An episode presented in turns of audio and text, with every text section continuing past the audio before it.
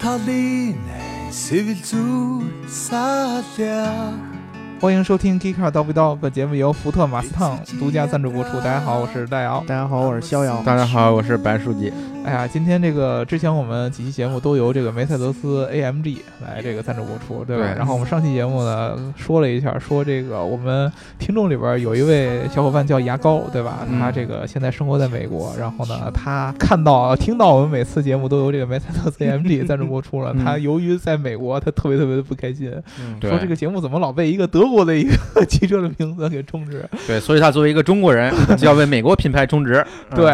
但是对他昨天就上期节目那个回复我们的时候用的是又是一个德系品牌是吧？嗯宝马是吧？ 宝马、宝马 M 四颇破啊颇粉对的对四，对对，M 四 Performance 对吧？对，然后他这一次这个打赏的时候。特意换了一个美系的这个品牌，对吧？福嗯特马斯烫烫，烫啊对，这个野马。但是说实话，马斯烫跟 AMG 比 吧，哎差。差点事儿。啊对对对，相对来说，哎，也不一定，人家谢尔比也挺牛逼的。呃，是是，相对来说，但是你知道这个，毕竟一个可能是肌肉车，但是一个呢哎嗯是这种豪华的这个性能车，对对对吧？还对是不太一样。但是不管怎么说，还是感谢这个牙膏的赞助，赞助对份额特别特别大，嗯看来对是对确对实。看来下本钱了。哎上期呢，我们说了以后痛定思痛啊，希嗯望你能保持这样的势头，啊，对对对对，对吧？然后我们还是来念一下这个上期的这个评论啊，嗯呃，上期我们聊的这个 Model 三，对吧？然后呢，我们这个节目当中也跟大家做了一个互动，让大家自己呢来跟我们聊一聊，就是你对 Model 三的这个看法是怎么样的？对然后它上市以后呢，会不会考虑去买嗯，啊？然后呢，这个咱们有很多很多的这些小伙伴都发来的评嗯论，由于评论特别特别多，啊收到上万条评论。对，而且嗯而且特别特别长，关键是对就特别特别好啊，特别感谢嗯大家。这个太太太太白说呢，特斯拉颠覆了人们对汽车的认识，就像 iPhone 的出现前，人们都选择高端侧滑手机或者是掌上电脑你。是在暗喻诺基亚吗？还有另外一个，呃那会儿有有叫那个什么 PDA 嘛，对然后打字手感无敌的黑莓，结果全都干翻在地。如果现在的老牌燃油车不及时紧跟特斯拉，迟早会被丢到历史的大海中慢慢下沉。一名传统汽车主机厂工程师的想法。嗯哎，这个太太太白，你暴露了自己是传统车厂的一位工程师是吧？。对，嗯呃，其实我本身这是一个非常明显的一个信号，一个传统汽车的工程师有这样的想法，还是挺先锋派的，我觉得。对，其实就说明我跟你说，我觉得汽车行业这个这些大的车企，它虽然说不可能像很多一般这种小白可能特别喜欢特斯拉那么那样的那种执着，会觉得伊隆马斯克这人特别特别神，嗯，但是绝对在一定程度上已经意识到了特斯拉对整个汽车行业的一个影响和冲击。对，对对我能知道的，就除了这个刚才这个小伙伴的这些评论之外，我们聊过的很多的主机厂和这个传统的这个汽车供应供应商，都有很强的这个危机感对，啊，都说就是说我可能我现在不会去推出产品，嗯，就直接量产产品，但是我的技术储备已经拿出来准备好了。对，对，一旦这个，比如说之前奥迪的那个这个当时的总裁嗯在那个发布 A 八的时候，曾经就有说过，说这个呃，先让特斯拉以先锋派的这样一个角色去这个呃引领这个市场。嗯等这个市场成熟之后呢，我们再立即再推出这样的同级别的产品嗯啊，这样会有一个呃有有一个风险，就是说可能到时候你的品牌形象不会像特斯拉在那么高了对，对啊，但是从从相对来说呢，起码它的产品力上不会有很大的区别。嗯对，其实就是相当于呃传统车厂会有一定的储备啊，嗯但是什么时候能拿得出来，这个就真的要看咱们市场的表现了，对吧？对嗯，对，然后他还还有一条评论啊，他评了嗯两条，还是把特斯拉跟燃油车比。现在燃油豪华车有以下几个缺点：第一，品牌溢价过高，品牌价值完全体现在社会属性上啊、无可替代性；二，性能过剩，极速无意义，加速技不如电动车；三，动力总成噪音完全靠赌，源头限于成本，原因几乎无解。呃，这个其实，呃，我觉得他是呃从两个层面说了这个问题。第一个就是从咱们本身的品牌层面，对还有一个就是从它技术本身的层面。品牌层面上来说，其实，呃，我同意，就是现在很多的车它的溢价很高的，但是其实有一个同样的，就是特斯拉在国内一样有相似的问题。对，嗯呃，而且它都我觉得不只是品牌层面的问题，它就是纯成本其实是很高的。对对，对吧？我嗯们之前其实 Model 3聊过这个问题，就虽然说它定位嗯是一个呃平民化的这么一个大众化的这么一个电动车，但是它其实在国内真正落地的价格还是会挺高，嗯，对吧？然后后边这个技术确实就像这个太太太白所说的，就是其实电动车如果真正普及以后，它的技术的可突破性是要比现在内燃机车要好的，对，对，它有更多的这个技术研发的可能性。然后这个再道阳说，我怎么当时去特斯拉店问三至六个月还得去检查和保养，而且一次也要一千多块钱，这是销售说的，不过那是对 Model S 和 Model X。呃，其实事实上确实是这样，就是虽然说特斯拉也是纯电车，但是呢，它在定期还是会需要保养的。呃，对我听说就是电机吧，应该也是需要有这个保养和这个润滑的相关的这个性，但是它可嗯能不会像咱们传统的这个换机机油油啊啊什么的什么的，对它是完全一套新的这么一个体系。嗯，可能效率会高很多。对，豆沙包嘿嘿嘿，他说呢，电动车觉得不管怎么样，也就是一种补充，十年内还是不能代替内燃机汽车。可我是一个四线城市里开出开出租车的，我这破城市招商引资来了很多江淮电动车，现在。不给新上的呃，现在生产类似支漏类的新能源汽车，政府已经说不给新上的出租车油改天然气了，感觉就是为了出租车上新能源车铺路。只是现阶段新能源车要是跑出租，这生意就没法做了。呃，其实我还就北京还没有太多的这个新能源的车，但是之前那个在我在四川的时候，就成都它都是加这个天然气的嘛。嗯天然气相对来说还是比较方便，因为对在城里边加气儿站还挺多的。嗯，嗯、但是这个充电，确实是个事儿。我这儿有挺深刻的体会，因是为吧我们平谷所有的出租车现在都是纯电的。嗯对，，我就是上了出租车之后，我就经常问这些师傅，我说续航里程够不够使？嗯他说这一天必须两回电，嗯必须两回充电。嗯也就是说，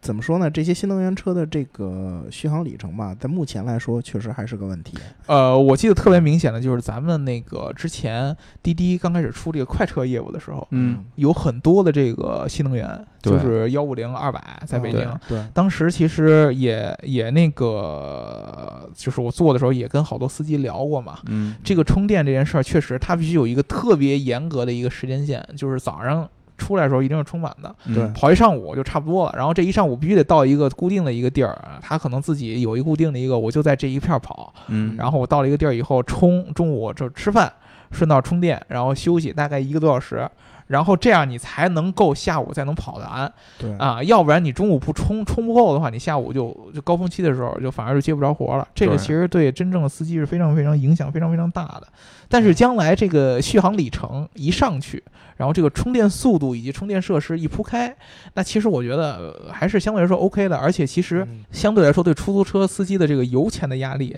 反而会小很多嘛。嗯，对，对，用电的时候，对对吧？？啊，这个 TRJRS 啊，他说就现在特斯拉中国卖的也很一般啊，互联网创业的年轻人，一些企业家的二代，受众还是很窄的。Model 3出来后呢，价格还是高，粉丝再多，但是价格毕竟也是四十万，不是一笔小钱。大城市有呃有钱充电是问题，小城市一般人买不起。我觉得对于中国市场还是不能急，前期就要走这个高冷范儿。当务之急是国产，等它二十五万起就有竞争力了。呃，其实他这个评论我确实特别特别同意，就是这个 Model 3最重要的其实还是要国产。对对？吧？因为之前咱们这个在国内，咱们已经讨讨论了很多了。这个虽然说自主品牌特别特别强，但是在国内，如果你的品牌形象的话，还是这些合资的相对来说会更高一些。嗯对对对吧？因为其实，呃，最主要的就是我们可以通过这种合资的形式，把这些国外的这些品牌的一些入门级产品，嗯，或者说是终端的产品，给降到一个咱们中国人相对来说可以接受的一个合理的这个价格区间。对啊，比如说最重要的就是你像 BBA 啊这些豪华品牌，嗯对吧？你看 Model 呃 Model 三，其实在呃美国。呃，它这个对标的内燃机的这个车型都是宝马的三系，然后奔驰的 C 对级， C，对对这个级别的。但是你知道，在国内，如果说它现在这个价格直接这个平移过来上市的话，五系，对啊无嗯锡，它的价格就一下就往上涨了一个级别。对，对对吧？它要比这个真正国产的宝马三系和 C 级要高得多，嗯，所以说这个是是非常非常不平衡的这么一个对比，在国内市场的话，对，啊，他要真的想要赢得，就像英马自己说的，说赢得这个中国的，或者说是呃全世界的这样的普通老百姓的这么一个用车需求的话，在中国合资是我觉得是必须要走的一步。对，对对吧？中国合资和国产是必须要走了一步。之前这是为什么？之前很多这种消息都在说，呃，说这个这个特斯拉在跟中国的什么什么这个经济特区啊，上海某特区，呃对，嗯然某后区和和某个什么南方的这个一个对嗯车厂，对吧？对，嗯对，谈这个合资和这个国产的事儿，但是后来都辟谣了。但是这个这个不是空穴来风对，嗯啊，趋势在这儿，对，趋势在这儿摆着，嗯要不然这个说实话，这个给我啊要是给我四十五十万，我是不会买 Model 三的。对，嗯啊，除非是这个新能源这个号把我逼得急了以后，但是如果说就像咱们这个评论的小伙伴说，它要降到二十五万左右，啊、那这个竞争力就不一样了。二十五万左右的话，这吸引力非常非常强了，对吧？啊，然后所以说这个其实我们就说出了一个问题，也是我们今天想跟大家一块儿聊的，就是既然 Model 三在国内，就是你就算上市了，还有这么一个国产的这么一个一个一个一一个进程，也就是说呢，它其实在国内刚上市的时候，价格还是会很高，嗯相对来说还是会比较高。那么给我们国内的这些新能源的这些新的这些汽车品牌比如说啊，比如说嗯之前这个蔚来，对吧？嗯车和家推出这个车和家其实跟 Model 三就就不算一个类型了嘛，嗯嗯嗯对吧？嗯？呃，然后包括威马，对吧？对，啊，这样的新的这个汽车品牌，包括这个还是特别互联网范儿的起点啊这些基点啊，啊，嗯极点极极点点支持游行，对吧？对，啊，他们其实是不是会留下一个机会？然后呢，这些品牌怎么能够在这个国内，呃，有一个生存的空间？对，之前我们跟大家聊过这些问题，但是呢，更多的其实是从我们自身的一个角度呢，去做一些揣测和评论。嗯但是你知道，这个上周末的时候，嗯啊，我去参加一个这个一个一个一个一个内部的一个论坛，啊就是一个科技圈儿，又找了几个这个企业家，嗯，然后就科技公司的和大佬谈笑风生，啊，对对对对对嗯啊对，就是对他们就不是那种公开的一堆媒体看，然后就是一个相对来说比较闭门的这么一个研讨会，嗯然后把这个未来汽车创始人李斌给请过来，嗯然后聊了一些他平常呢不太会在这个公众场合或者说这个媒体这大发布会上说的这些事儿。嗯啊，，有一些他自己的一些对于未来汽车的这些思考那你嗯现在方便说吗？啊，现在可以说啊啊，呃我觉得就是他自己其实挺挺挺坦然的，就是说我现在 ES 八这车也已经公布出来了，嗯啊，一八年就有上上这个量产的这个这个这个规划，对吧？所以说我现在这段时间我必须得开始。啊，逐渐的把我这个声量给发出来，而不是像以前那样低对调，对吧？啊，所以说他聊了很多，他我觉得就是之前我其实一直咱们一直没想明白，就是或者说一直有这个疑问，就是你说这些新的这些汽车品牌，嗯嗯尤其是呃，就是这些从创业公司从零起步的创业的新的品牌，嗯对吧？它不像你不像魏那样的，说是已有的一个汽车品牌再出一个新的子品牌这样，而对是完全从零开始的这些新的造车品牌，它凭什么跟传统的那些大的汽车巨头去竞争？嗯对，然后它的产品有什么不一样？咱以以前一直想明白这个问题。李斌那天自己也说了一下，对我觉得还是挺有意思的。就是第一，就是特斯拉这个，呃它已经在这个拿了电动的这么一个，呃，怎么说呢，一个 flag，嗯对吧？你们现在同意吗？就是特斯拉，它再算现在这个价格，对于咱们来说是挺贵了，但是会有一批特别忠实的粉丝就认它这 车，肯定啊，对吧？因为对就是它可能不会像以前 iPhone 那么火，因为 iPhone 那个一出来，好家伙，所有人都开始认。因为毕竟 iPhone 不花这么多钱，对，iPhone 不花那么多钱嘛，相对来说，平常人你攒一攒嗯门槛，低，对吧？卖卖个肾，对吧？对吧？咬卖咬个牙，对，卖个肾不就可以不就买了吗？特斯拉嗯这你卖的肾估计也也够不着嘛，一个肾现在也就二十万，对吧？对对 对，对你你得买够不着俩肾，卖俩就有 Model 三 了嘛，呃卖俩就卖没命开了，有对命买没命开，卖俩你为了为了操控性车身轻量化是吧？嗯，对，对，这个这个这个价格是是不行的，这它少少有的一部分这个电动的这个狂热的爱好者，以及嗯这个科技感的这种狂热爱好者会选择特斯拉，嗯但是对于一般老百姓来说呢，它还是一个价格上还是高一些，所以说从定价上来说。啊、这些品牌是有一定区间的，比如说对我跟 Model X 同样的这么一个大型的 SUV，就有未来那 ES 八嘛，对标嗯 Model X，、我直接给你价格砍一砍一半儿，对，啊，哦这个东西是是有价格上有空间的，但是如果你在横向比较，嗯特斯拉把这个电动的 flag 已经抢到了，嗯你得再有一个 flag 才能把你的品牌给立住。咱不说半价特斯拉，对半价特斯拉嘛， 这个这个 flag 不够强，嗯，呃，这也不像他们的，也不像对对对对对，就是未来能干的事儿，因为对他自己品牌定的也挺高的啊。嗯你又不是说我就是一个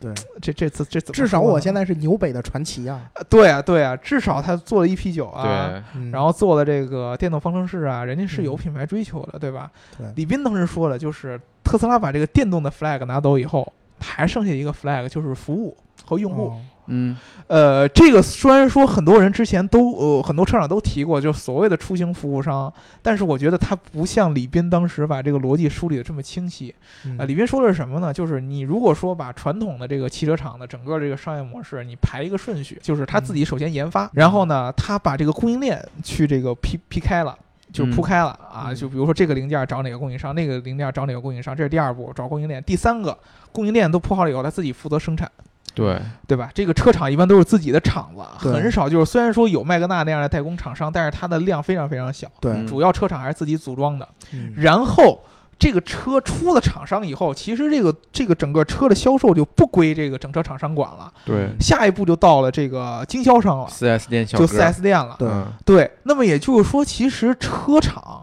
它就只管了一个研发和这个生产，嗯它很多的一些核心技术在供应商的，对呃，可能不会有呃不会就是那么那么说我完全依靠供应商提供核心技术，但是供应商也是有核心技术的。对，嗯对吧？然后他负责整合生产，然后这个车一旦出厂以后，大部分的销售任务和客户这个消费者对接的和服务的任务交给了经销商，嗯它是这么一个模式。他说这个模式对于车厂来说，传统车厂来说是一个非常重的一个负担，嗯嗯意味着什么呢？就算他想明白了，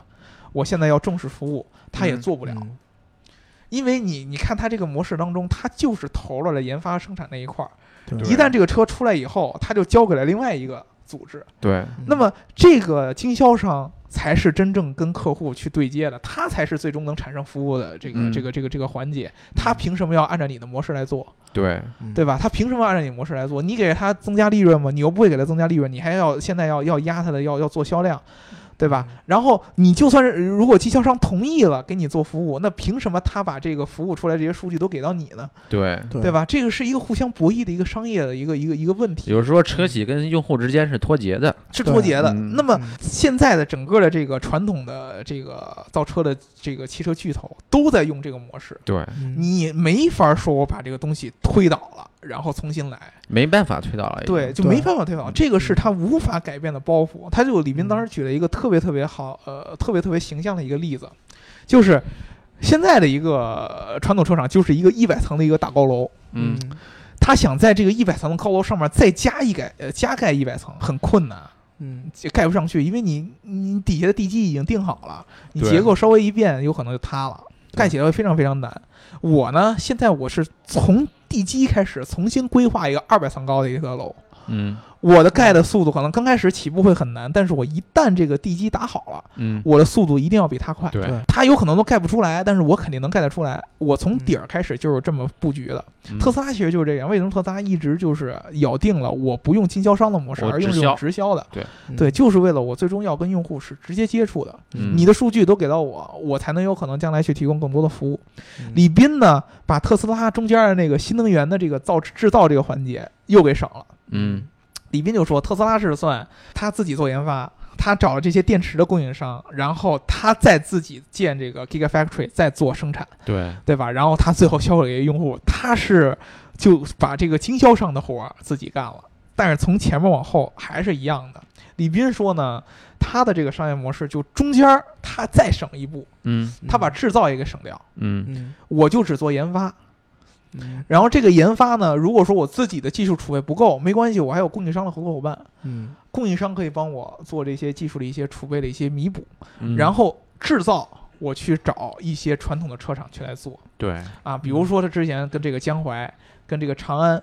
嗯啊都去合作，然后最后我再把这个这个这个用户这边儿我再自己攥住了，嗯就这个车生产出来以后还得返回给我，我去直接卖，而不是交给经销商对，啊，他就抓两头的这么一个形象。那这样我有一个问题啊，嗯，那传统车厂会愿意跟他做这种形式的合哎作吗？这就是他挑的这个事儿，就是李斌说了一个事儿，就是之前他有两个合作，嗯呃，一个是江淮，嗯一个是长安。嗯当时就有人问你跟这两个车厂合作是怎么一个逻辑？为什么是为什么选择两个车厂？然后李斌就说呢，其实他自己选这件事儿的时候是，呃，他想的比较明白。很多人说，哎，你比如说你找江淮合作了，江淮是给未来这个最终这个车代工嘛，对，啊，其实虽然说到最后那个牌儿要就是整个车这个 logo 要贴未来，但是车嗯后面是要呃是要贴一个什长么安汽车呃不是江淮汽车， 要贴一个江淮就汽那车名牌嘛啊，对，啊，哎李斌说对这个我觉得他觉得没问题嗯，啊呃，因为说其实他就举了个例子，华晨不还宝马了吗？啊，对，对对？吧？你你用户不该买还是买吗？他觉得这嗯个不会有很大的影响。嗯最关键的就还是就是说，国内的这些传统车厂，它自己的包袱相对于这个国外的这些大车厂来说要要小一些，嗯，但是它又不会像未来这么这么创新的这种，对一点包袱没有。他们其实是你是可以去跟他们谈一些合作的，对，嗯他也想创新嗯啊、我的包袱起不来，我做不了服务那个东西，但但是是他能力不够，穿不了对对，创不了，那那我愿意给你做代工的事儿，所以说他挑这些合作伙伴都是这样的。嗯，长安这个就更有意思，嗯江淮大家知道，可能销量相对来说还少一些。长安是个绝对的一个这个低中低端车的自主品牌这么一个大户，对对对吧？对吧？嗯就是销量非常非常厉害的，就是它那些那个，但是都是几万块钱的，，对对，就十十万以内这种万以下对对 SUV 这种车型销卖的特别特别好。嗯，对，然后那个李斌就说：“我跟长安这个合作，就是我给他输出技术，嗯他最后贴他的牌儿。”呃哦，你知道吧？就是未来就变成了我，我给他提供一些服务的变一成些供领应商了，对，未来可能在这个上面变成一定的供应商的这么一个一个层面，但是嗯可能不会像那么明显。但是这车最终贴出来可能是呃长安的牌子，嗯，对吧？他跟江淮合作，最初贴出贴的是未来的牌子，就是未来这个车的品牌，后边只是江淮汽车而已。嗯但长安这个出来之后，最后可能是长安的这么一个一个品牌，或者甚至有可能是未来跟长安可以做一个合资品牌对哦啊，对重新做合资品牌，这有点像嗯比如说林肯那样的。嗯对吧？它有有有点对像这样这样的意思，所以说它其实是把这些产品线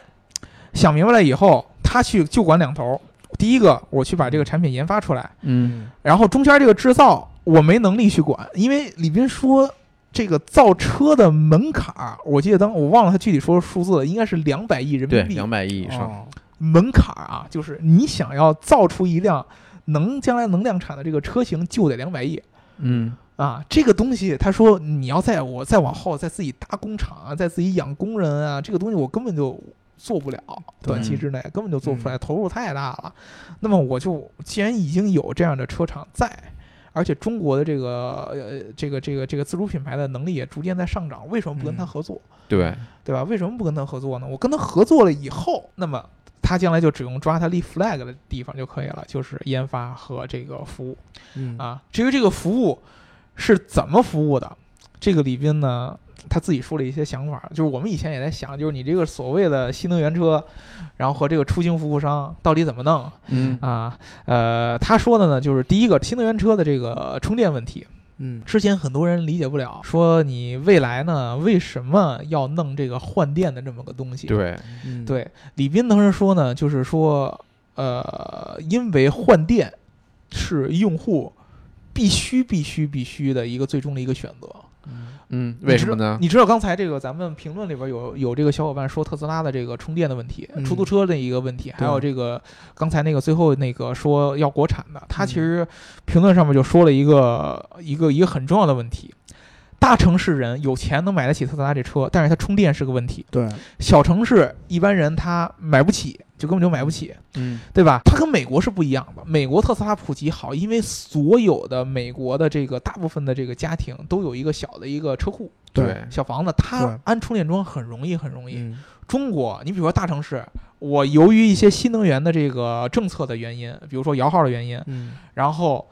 逼我买新能源车啊，我也有钱能买新能源车，但是我住的房子首先停车位对，对我就很难搞。我住胡同里，对啊，嗯第二，我好容易有个停车位，这停车位不让我安充电桩，呃对，嗯对怎么办呢？你没法弄。嗯我要弄到三四线城市，OK，没问题。三四线城市它是有可能自己有院子或者有停车位，它对可以装停电充电桩，但是它凭什么买电动车呢？对对啊，但是买得起电动车的人也比较少，对嗯对，这个其实就是一个悖论。嗯那么你要是想要说我一个中高端的一个品牌，想要在大城市里面推广电动车，你就必须得把充电这个问题给人解决了。那必须的要要不然就是你就是耍流氓，就对肯定是卖不出去。嗯这个就是它典型那种互联网的从用户这个使嗯用角度用户体验，对倒推的这么一个类型嘛。对所以说，它这么推下来，发现你要是想给大城市的人让他们用上电动车，普及电动车，你就必须嗯得是一个换电的逻辑。嗯，因为就算你充电桩普及到到处都是，你最后也没法做到人的充电体验特别特别好，因为你还有一个对充电时间问题，嗯对吧？而且你根本就没有那样的能力，像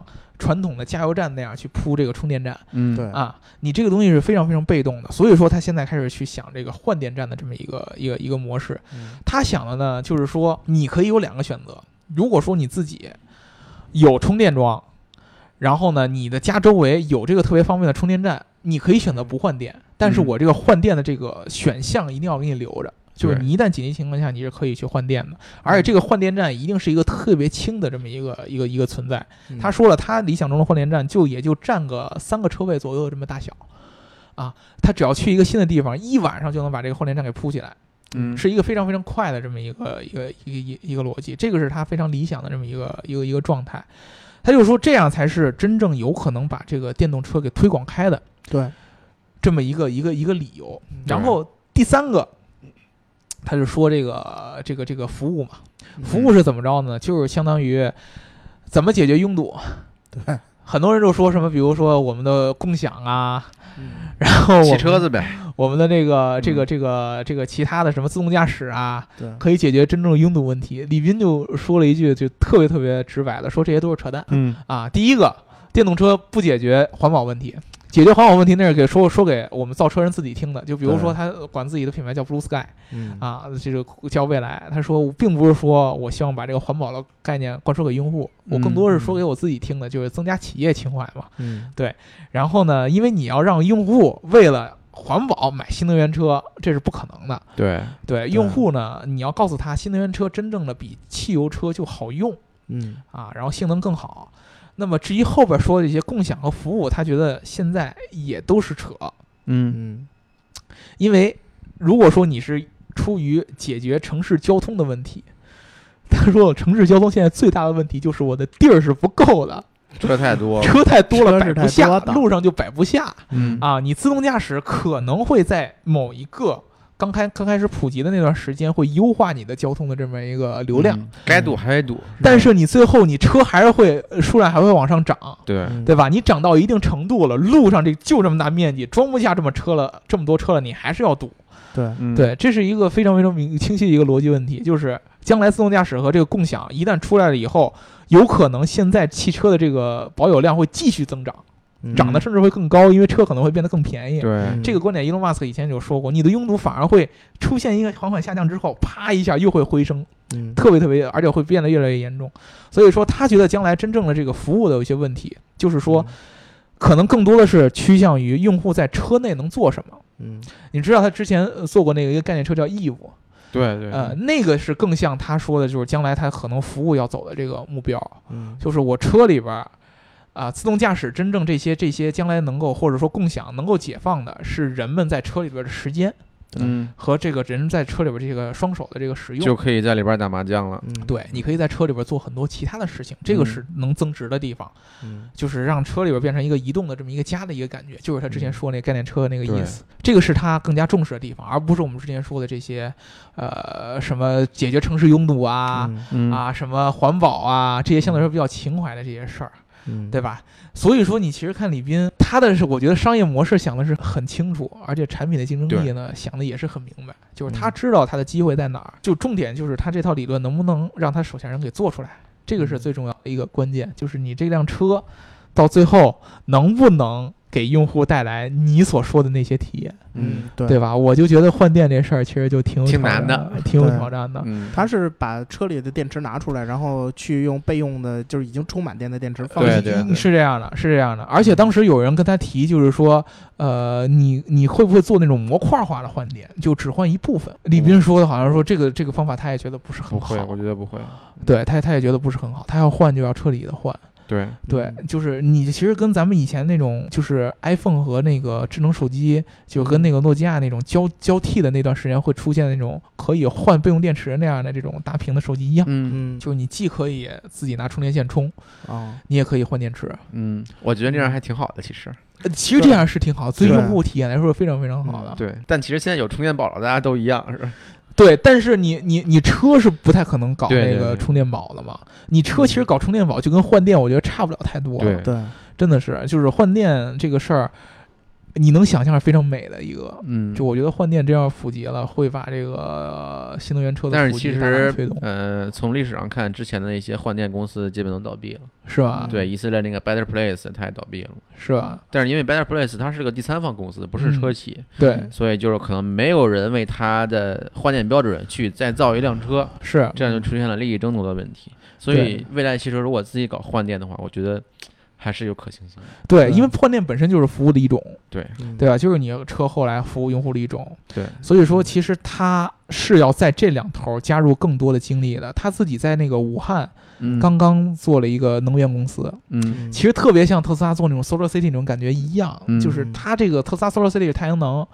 未来的这个能源公司就是专门专注于这个换电换这些，电就是嘛包括这个充电这些基础设施的这些布局的，嗯对，他就专门关注专注于这个。所以你看整个，就是李斌，其实我一直觉得就是，呃咱咱咱咱不是说什么充值还是怎么着，就是嗯呃中国出行界的这个，确实是确实是我个人觉得是最先锋的一个人。他在那个出行行业投资了很多创业公司，对对，最著名的就是呃就是我我俩的特是吧？哎摩拜，明白啊，对，就是他其实有脑子里边有一个非常非常具象化的一个人类未呃，就中国未来的一个出行模式，不是人类啊，嗯就是李斌这人是特别特别特别朴实的，嗯就是他是鲜有的那种给你讲创新，嗯，但是是那种特别有逻辑的讲接地创气，新。很接地气，对而且，对接地气的讲逻辑的讲创新，就是中国这套东西到最后肯定是中国的企业做最合适嗯啊！对我可以说去引用国外的技术，但是我一定要符合中国用户的使用需求。嗯你看他做摩拜，他就最简单的就是举一例子，比如说北京，北京城市堵是分两类东西的，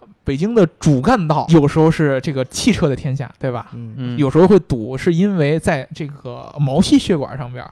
嗯对，你在比如说主干道并到这个辅路上，对，这个一一并线就卡死了，对，都抢啊，啊！一进来或者一从从这个辅路一回到主干道就又卡死了，嗯然后你这个支线这些所谓这些城市内的毛细血管无法把这个庞大的主干道上的车流给分流出去嗯啊，嗯一出去就堵，一出力就堵，然后呢到外边以后堵着一直就往下堵下去，因为道越来越窄，越来越窄，越来越窄。对，它其实就相当于把这个东西给分开。我在主干道上还是用车，但是我下了车以后，我在分干道上我要用更多的自行车的形式，嗯对吧？把有些人，比如说有些人的生活空间可能就只在毛细血管里边，我就串胡同，嗯对，对吧？我平常可能根本就不上主干我道住。天安门后边儿，呃，你比如说二环以内的，其实很多人天天就串对胡同，他出了嗯根本就不用开车了。你在胡同里边停满了车是非常非常难出去的，对对对，你对知道吗？就是这个是非常非常明显的，就是我我完全可以靠自行车就把这个胡同里边的这个主要的这样的一些给交通给替代掉了。嗯这样让那些比如说在这个 CBD 这边上班的人，你每天开车就用走主干道就可以了。嗯然后你偶尔去一下这个分干道，或者呃某些时间去做分干道，要把这个交通工具不同交通工具的功能和属性发挥到极致。嗯对，这个是他一个将来的一个一个想法。所以说他他其实想得很明白，很多时候他给我们的一些，就是你无法想象一个造车的人他会说的这么直白，嗯对吧？当所有车企都说自动驾驶可以影响，呃就是优化这个交通拥堵问题的时候，他就直接告诉你这是扯淡。 对，对，这个其实是你仔细想，其实是这个道理。确实是这样的，嗯对，是这个道理，这个是我所折服的地方。是吧？对，所以说就是从他的这个概念上来说呢，呃，我们现在可以把我们最早的那个疑问呢，给划成两个部分了。嗯就是第一个，就是这些新的汽车品牌有没有机会，或者说有没有市场空间，有没有这个用户需求，这个是嗯肯定有的嗯啊。这个第一个问题其实肯定是一个非常非常正向的一个答案，是肯定嗯有这个需求的。新能源车将来它的表现，咱就不说其他的，就动力表现和操控表现，一定要比内燃机车要强。对，这是肯定的，因为新能源车你用这个电机的反馈时间要比内燃机要快得多得多，而且嗯它可以通过软件的形式给你有很多的可定制化的空间，对，对吧？嗯那么最主要的就是这么一个呃充电如何替代现在的这个加油这样的这个方便的程度，对吧？嗯那么这是第一个，然后第二个就是说服务上面也会有很多很多的机会能让你去嗯做。嗯最最关键的就是我们刚才说的，就是你要把这些新品牌有没有机会变成下一个问题，就是他们能不能把握造住出符合这些机会的东西来？对，对，把对握住这个机会，对，这个才是最最最最最关键的。大家不嗯要再去质疑，哎，我们现在是否还需要一个新的汽车品牌？你是需要的，对对，因为其实传统的车厂，它最后把那个产品做出来，它也没法做成你想要那个模式了。对，嗯它卖不了，因为它已经很难把这个东西完全转型出来了嗯啊。但是就是这些新的品牌，到底有谁能把它做出来，嗯这个就不好说了。嗯，就说实话，真正服务的东西，现在特斯拉也没做出来了。对，对，你们仔细想想，特斯拉就是这个产品，就是它把这个新能源车的这个电研发和制造这个 flag 是立死了，嗯，但是服务，就像我刚才节目刚开始说的，服务这个 flag 它其实没立起来。对对，管总机身跟我说的就是特别明显，他觉得特斯拉那个大屏，虽然说你是颠覆了什么交互的逻辑啊，嗯什么乱七八糟的，但是你说你这个大屏上有像 iPhone 那样的说解决了用户的一些服务上的痛点了吗？没有，没有，还真的没有。比如说你像 iPhone 当时有一个特别明显，为什么那么快的普及？啪一下，哎呦，iPhone 这个大屏一出来。我们看图片的方式，我们看视频的方式，我们用手机应用程序的方式，全都得到了一个非常大的一个突破，体验得到了很大的提升。对原先我拿诺基亚那个手机，再怎么滑屏，我看看屏看视频也就那个样子，对，对吧？我用了 A P P 的感觉也就是那个样子。嗯你现在 iPhone 这个出来以后，哇，我 A P P 可以弄得这么 fancy，对吧？嗯我的我的我的这个屏这个视频可以看得这么清晰，嗯它一下就变了很多很多。特斯拉虽然有这个空间了，但是它在后边服务上面，其实它现在并没有很深的做。对，嗯对，所以说你你看出来 Umax 是有这个准备的，但是它这个后续的 flag，由于它现在被这个生产拖的东西太长了那，忙着造 Model 三呢， 对，啊这造车的就是他说 pro my production hell 嘛，嗯对吧？就是是这个生生产产地狱，狱对，但是在这里边儿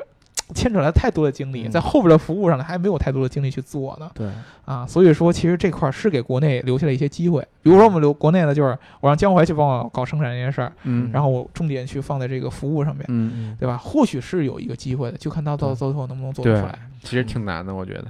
对啊拭其目实以待呗，嗯其实挺难。所以说，我觉得大家其实，呃，你可以去就是看这个 ES 八这个车的时候，你可能会觉得，哎，这车其实你说跟传统的这些车有什么很大的区别吗？反正从我从外形上来看，我觉得没有对太惊艳，其实没什么太大区别。嗯，李斌自己也说了，就是说你你要再到将来，你说你造一个不错的车，造辆好车，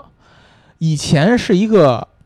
呃，充分不必要条件，嗯，现在是一个充分必要条件，就是你必须得先造出个好车来，对这是所有人都要做到的事儿。对，然后你才能说我去竞争别的东西，竞争后续的服务啊、增值啊这些东西。嗯所以说，他觉得将来我造出一个车来，我不需要说在车本身上跟人有多大的差异化，因为你也做不太出来了，你也很难做出来。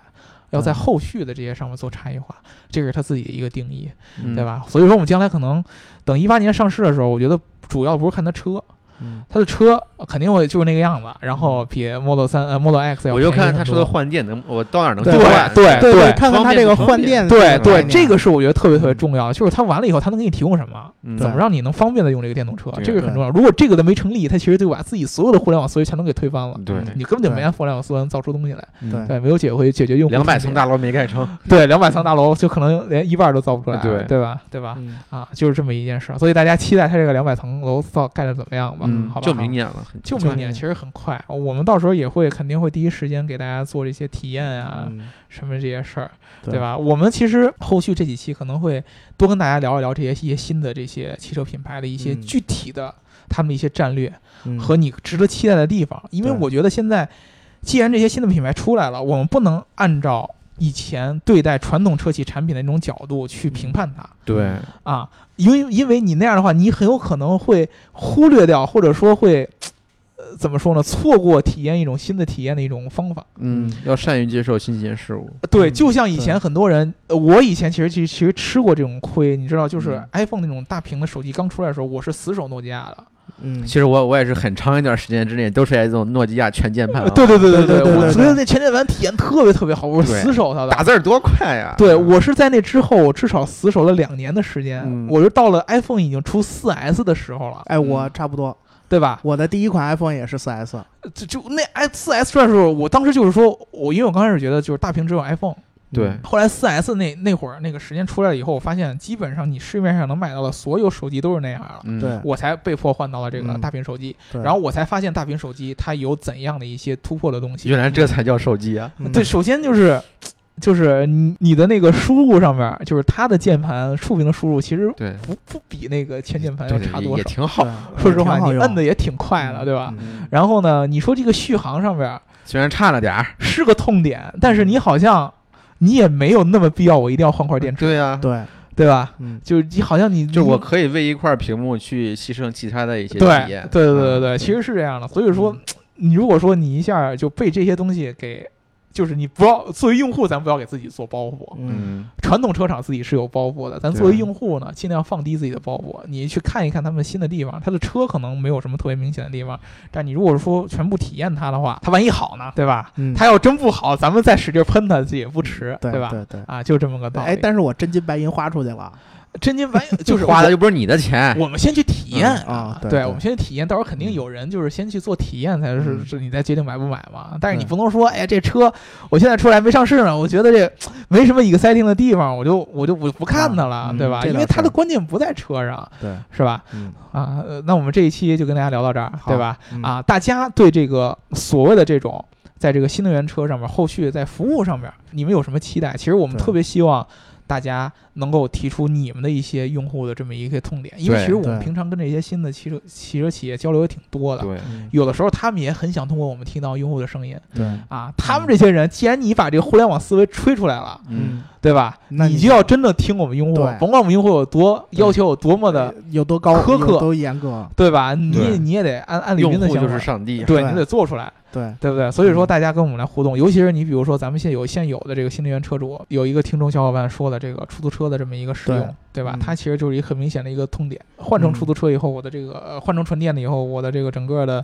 活儿就不好干了，对，对对吧？那么嗯如果说我告诉你现在可以换电呢，嗯，对，对吧？是不是就不一样了？对，嗯对呃，那你的、你的、你的可能效率反而会更高，对，然后你的成本会下降，嗯对吧？你拉的活儿里边不用花很多钱在油上啊，嗯，在这个养车上面了，对吧？嗯，啊，其实这个都是有很多的变数了。大家如果有自己这种相关的需求，